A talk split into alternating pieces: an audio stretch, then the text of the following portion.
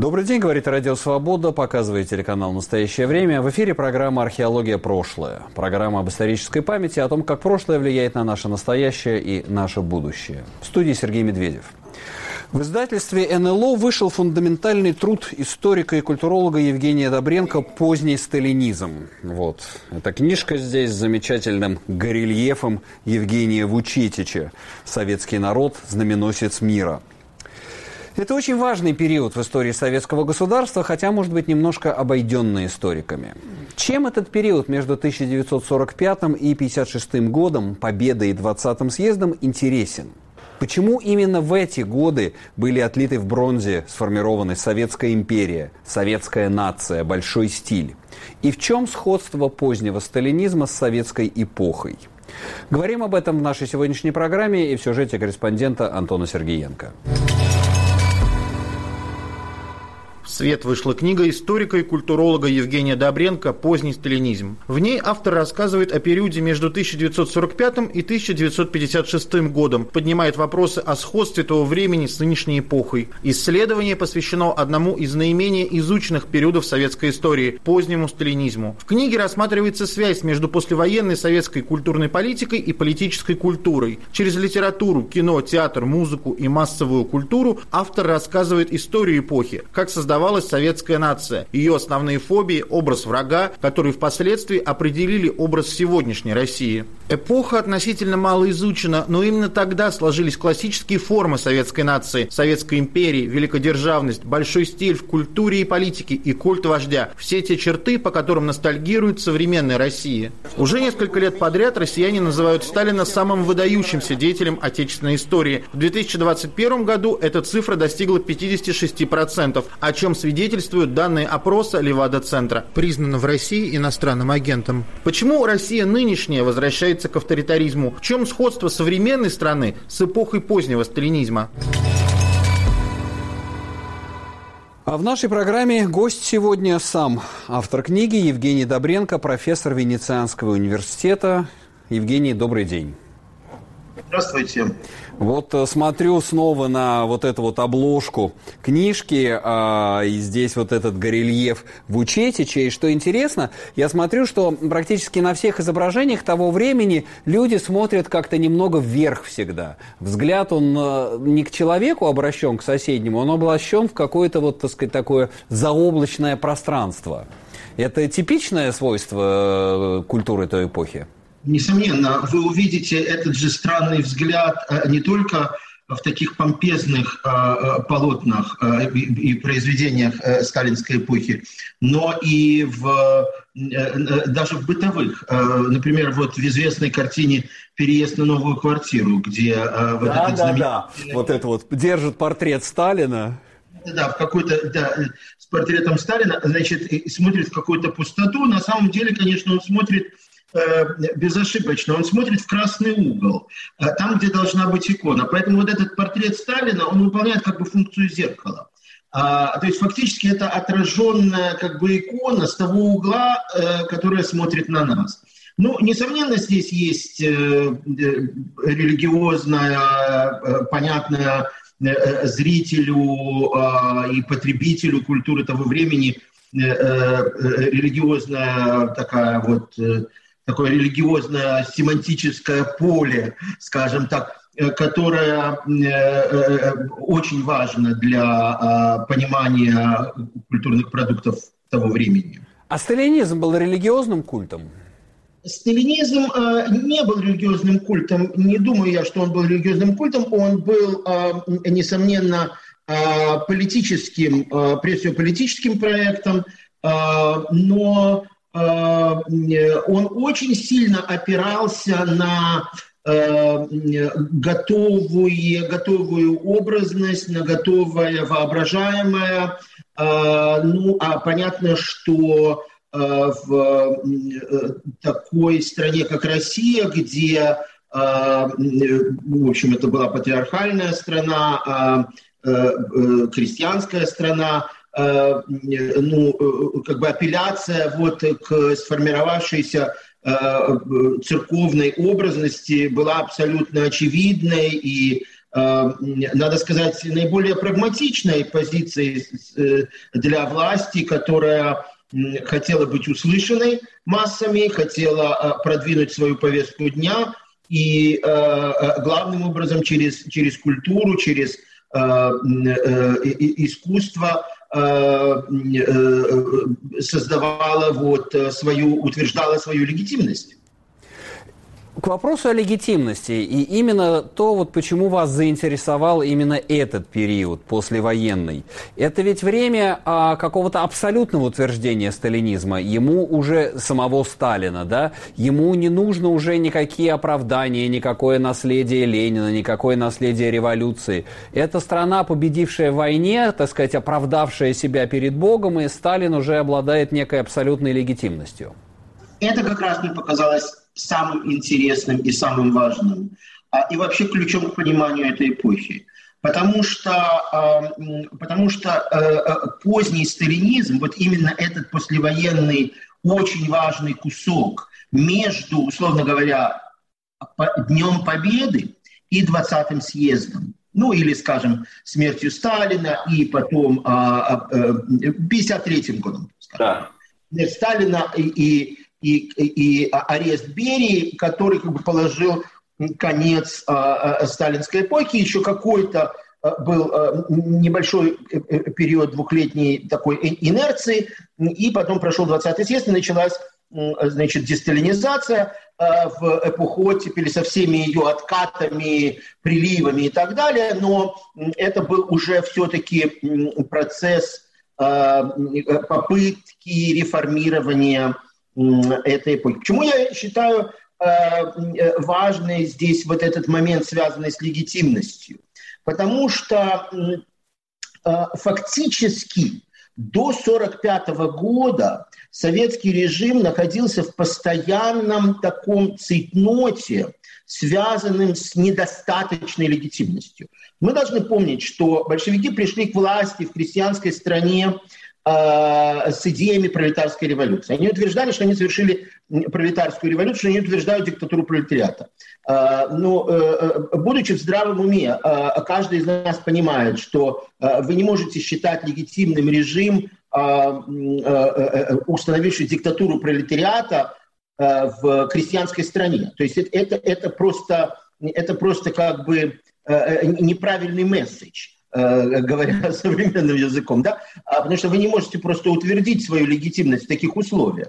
А, вы либо должны создавать искусственно этот рабочий класс, чем э, Сталинин занимался довольно интенсивно, э, и реально, и виртуально, вот, разрушая крестьянство одновременно, и вот процесс индустриализации и коллективизации как раз и обозначил эти, э, этот процесс, но кроме того, вот это, это, это, это недостаточность легитимности, она была очевидна, ну, понятно, в, после разгона учредительного собрания и во время гражданской войны, и в эпоху НЭПа, когда большевики вынуждены были отступить, и, и в Э, эпоху большого террора, потому что ведь э, в конце концов э, надо помнить, что большой террор в конечном счете был вызван именно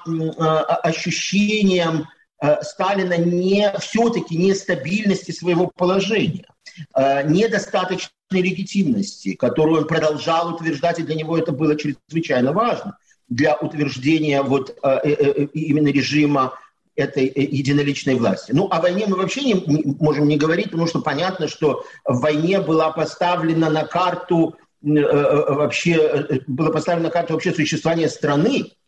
То есть это была как бы это была вообще как бы наиболее опасная точка, которая была успешно пройдена и эм, после этого, конечно, страна вступила в совершенно, другую, в совершенно другое, э, в другой мир. А вот то, чего мы не всегда вообще осознаем. Ведь э, Советский Союз до войны был, по сути дела, вот, ну, на сегодняшнем языке одним из стран-изгоев. Он был изгнан из Лиги наций вместе с нацистской Германией после, после событий 1939 года. Он, он, он, он был действительно страной. И вот, буквально после победы, вот на другой день, а вернее еще до нее, фактически в результате Ялты, вдруг страна-изгой превращается не просто в, в, в, в сверхдержаву, а не просто в сверхдержаву, но и в один из двух полюсов мировой, ну, да. э, мирового... Вот, вот это... Появляется гла- глобаль, глобальное измерение, которого не было у Советского Они... Союза э, раньше, до войны, появляется некая глобальная держава. И вот в связи с этим еще один вопрос. А, мне кажется, очень важное утверждение в вашей книге. Вы пишете, что именно тогда, после войны, между 45 и 53 годом, рождается советская нация.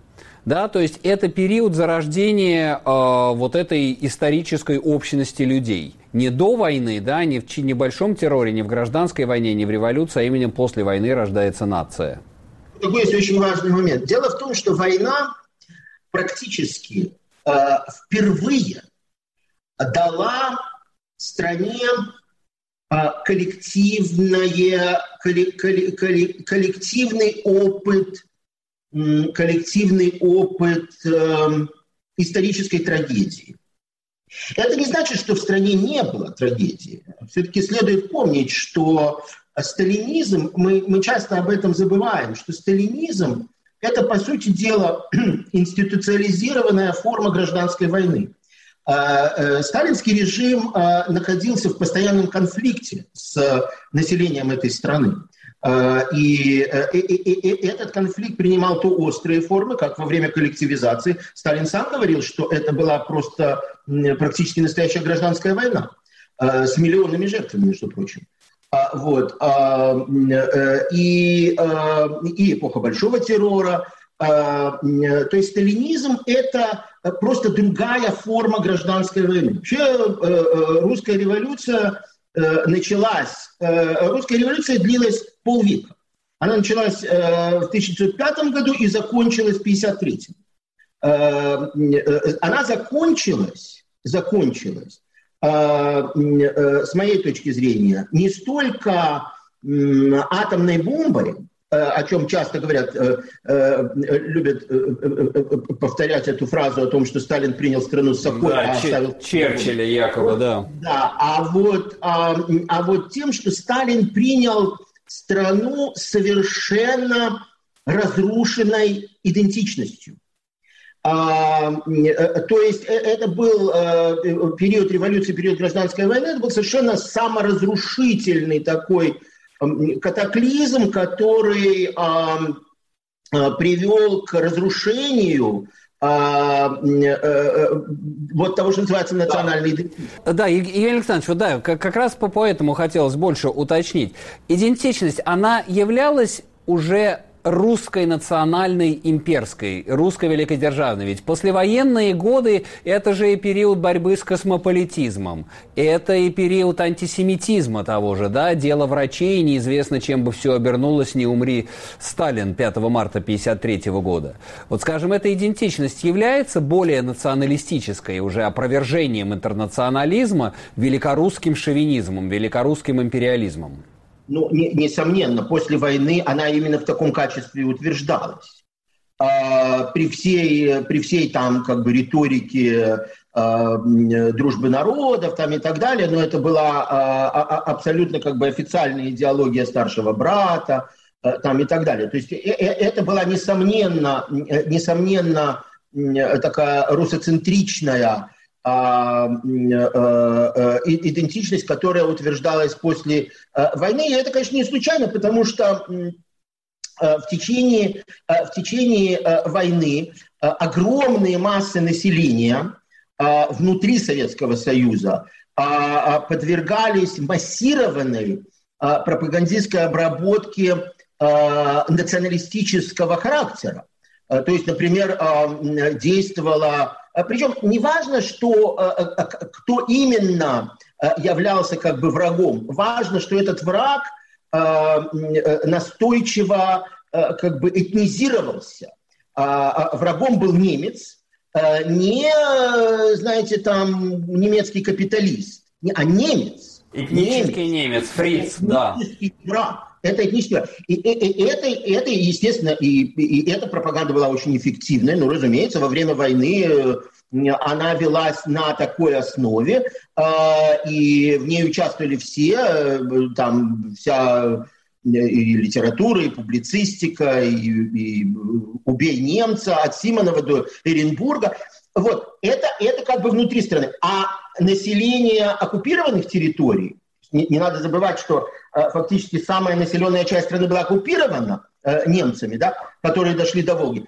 А э, э, эта часть населения э, была подвергнута колоссальному э, и интенсивной, колоссально интенсивной э, националистической антисемитской Э, пропагандистской обработки, тоже этнической. Антисемитизм являлся органической частью вот этой новой советской идентичности?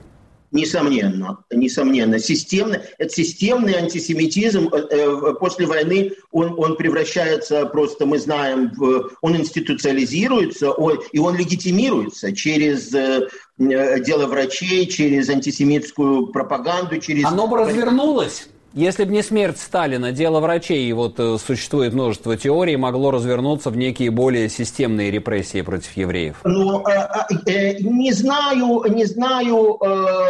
Идет спор, собственно, не о том, могло ли... Понятно, что это была прелюдия к тому, что Сталин задумал большую чистку, и понятно, кто были жертвы, кто были намечены в качестве жертв этой чистки. Молотов прежде всего и другие из из ближайшего сталинского окружения, но э, спор идет только о том, э, э, дошло ли бы дело до э, массовой э, высылки евреев э, э на восток. Вот это как бы обсуждается, одни утверждают, что, да. Да, что эта компания Понятно. завершилась.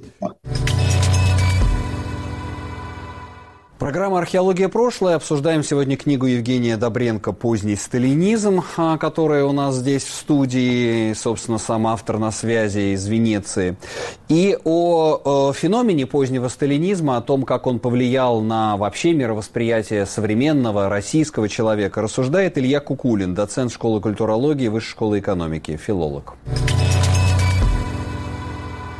Это было время, когда советские Э, политические, культурные практики, э, которые были выработаны в эпоху второй половины 20-х, 30-х годов и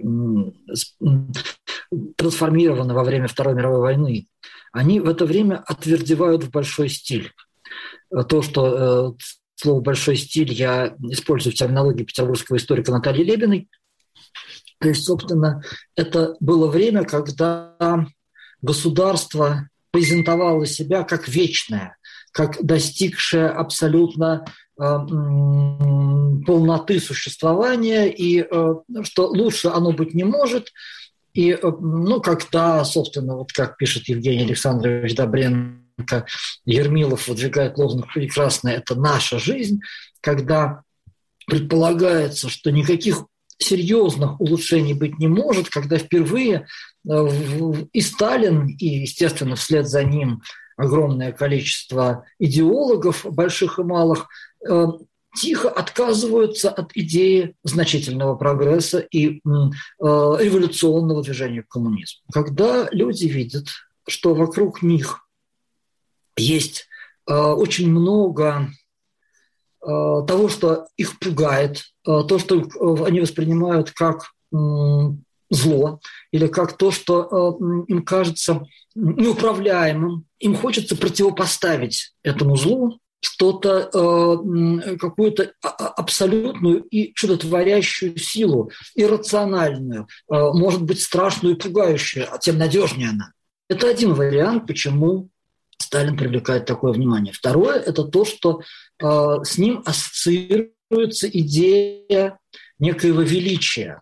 А сейчас такой, такое время, как совершенно справедливо писал э, поэт эссеист Григорий Дашевский, что людям хочется часто ассоциироваться с какой-то большой, значительной силой, ну, потому что э, частный человек, кажется, ничего не может и ничего не решает в современном мире. Илья Кукулин в сюжете Антона Сергеенко. Мы возвращаемся к разговору с Евгением Добренко. Ну, неизбежный вопрос, который возникает во всем один из вечных вопросов русской жизни, это Сталин. Сталин как архетип русской власти. Это формируется именно в этот момент, э, вот это вот, э, ваша вообще точка зрения, ваш взгляд на это. Сталин имманентен России, имманентен русской, русской власти, а, он производство а, всей длинной традиции русской истории, продукт всей длинной традиции русской истории, или наоборот этот период как бы и дальнейшее рождается из головы Сталина? Я думаю, что ответ на вопрос э, как бы очень э, легко найти, если убрать здесь. Э, потому что э, это на самом деле и то, и другое. Э, Сталин, несомненно, оказал колоссальное влияние на э, э, этот процесс, и в нем очень сильно отразились и сталинская паранойя, и сталинская мстительная злоба, и очень многие как бы персональные черты как бы там прописаны очень и, и явно видны. А с другой стороны, несомненно, сталинизм это, это вирус, которым заражена Э, э, русская история, который в ней периодически э, оживает и приобретает иногда более мягкие формы, иногда протекает в страшных формах. Мы знаем, конечно, и примеры страшных форм. Сталинизм был одной из них, может быть, одной из самых страшных.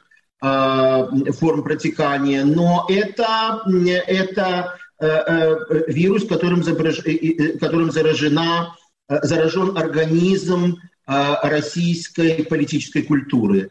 Это культура насилия, это культура, это, это отсутствие установки на диалог, на, на реальный политический процесс – она, конечно, э, э, она, конечно, присутствует, и я думаю, что это, это один из, так сказать, каких-то глубинных пороков, который находится в самой природе русского государства.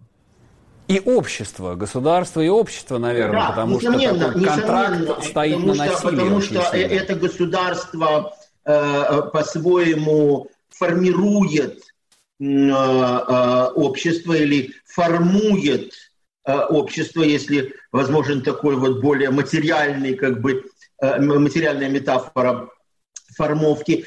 А с другой стороны, несомненно, этот режим является, и, и, и этот режим в разных своих модификациях, более, говоря словами Ахматовой, вегетарианской, менее вегетарианской, Э, является, несомненно, продуктом этого общества, потому что э, существует запрос на определенных политических деятелей, на определенную, на определенную политическую повестку дня, и э, под этот запрос, конечно, свято место пусто не бывает, появляется, появляется лидер. Как раз в продолжении вот этого а, высказывания «путинская Россия», она родом как раз из позднего сталинизма. Вот я думал, часто говорят 37-й год, а мне кажется, что действительно не 37-й год с его, так скажем, пассионарностью, а скорее вот это поздний сталинизм, эти бронзовые формы, гигантомания, великодержавность, культ победы, культ прошлого, да, невероятная такая архаизация. Анти, антизападничество, анти... ведь, ведь, ведь э, э, следует помнить, что, например, э, формирование нации всегда происходит на образе другого. А, это фундаментальный закон. А, э, моя идентичность строится на... Это зеркальный такой, зеркальный процесс. То есть э, враг в лице Америки это не, это не продукт 1937 года. Америка вообще отсутствовала в советском воображении в 30-е годы. Америка появляется как враг Э, именно после войны. И вот, вот это антизападничество, конечно, было всегда, но то, что оно сконцентрировалось именно на Америке, это, конечно, результат Второй мировой войны. И вот это, э, эта история тянется, конечно, оттуда. Кроме того, э, вся эта постсоветская ностальгия, я всегда об этом говорю, что если вы спросите у людей, которые считают Сталина великим, где, собственно, тот Сталин, которого они себе представляют, вот этот как бы положительный, они вам скажут, что им совсем не нравится Сталин эпохи коллективизации, потому что у всех были там у кого-то раскулаченные, у кого-то там репрессированные, и никому не нравится Сталин 1937 года. Потому что тех, у кого не было репрессированных, э, раскулаченных, были репрессированы. Значит, там каждый класс пострадал. Тут крестьянство, там интеллигенция, там еще кто-то. Вот. А, а вот именно тот Сталин, который как бы позитивный Сталин, это вот тот вот э, э, лубочный Сталин, который начал производиться после войны. Вот это вот, вот, это вот мы великие, нас уважают, стали да, столицей. Да. Это вся риторика послевоенная. И которая, да, целиком напрямую влияет на нынешнее состояние российского общества и российской власти. Евгений Александрович, спасибо за этот разговор. Напомню, что у нас в гостях по Зуму был Евгений Добренко, профессор Венецианского университета, и его книга «Поздний сталинизм», который, в общем-то, действительно, как девиз нашей программы о том, как прошлое влияет на наше настоящее и наше будущее, не знаю насчет будущего, но настоящее точно заключено во многом в этой книжке, в этой эпохе, еще раз повторю, не 37 год, а именно 45-53 с Ждановщиной, ненавистью к Западу, великодержавностью, культом победы, культом прошлого. Мы во многом вышли из этой эпохи, и нужно нам внимательно в нее вглядеться и в самих себя, чтобы понять корни того зла, которое существует в нашем настоящем. Это программа «Археология. Прошлое». Меня зовут Сергей Медведев. Оставайтесь с нами. Радио «Свобода» и телеканал «Настоящее время».